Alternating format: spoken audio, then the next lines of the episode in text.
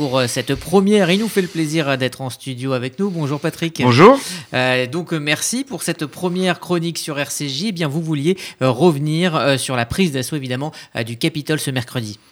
Oui, effectivement, comme tout le monde, j'ai été marqué par l'acte final de cette présidence Trump. Cette foule, ces fous hirsutes, déguisés, grimés, certains seins du drapeau confédéré, d'autres de t-shirts à la gloire du Troisième Reich, et qui ont fondu sur le Capitole, siège du pouvoir législatif américain, première démocratie du monde. Alors, est-ce que cet événement était finalement si euh, surprenant que ça?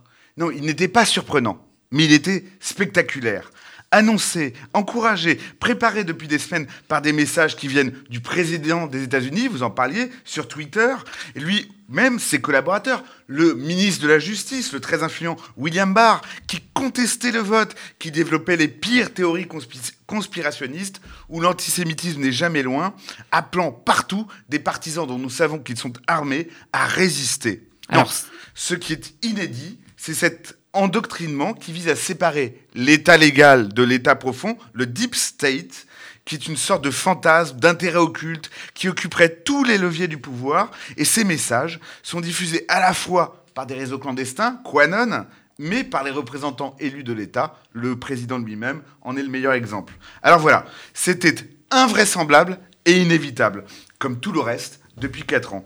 Et finalement, ces images qui sont celles de l'occupation d'un des lieux les plus sacrés de la démocratie par un ramassis hétéroclite vulgaire et haineux est l'allégorie parfaite de la présidence de Donald Trump, à la fois légale et illégitime. Est-ce que, comme certains, on peut parler, euh, Patrick Lugman, d'un coup d'État? Non, parce qu'il n'y a pas eu de proclamation d'un pouvoir, ni interruption véritable du, fonctionnement des institutions démocratiques, pas un coup d'État littéral, mais un attentat, un attentat symbolique, un attentat, euh, à mon sens, en fait.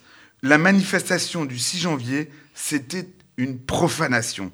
On a, ce jour-là, souillé les lieux et donc l'idée de la démocratie. C'était le peuple contre ses représentants. Et Rudy, retenez bien cette image. Le peuple contre les représentants, car au-delà des États-Unis, c'est ça la crise démocratique que nous traversons, dont nous avons eu, nous, en France, à Paris, l'expérience avec les Gilets jaunes. Au final, Patrick Lugman, que vous inspire cet épisode? Les yeux rivés sur CNN, je n'ai pu m'empêcher de penser à cette phrase que l'on prête à Albert Einstein.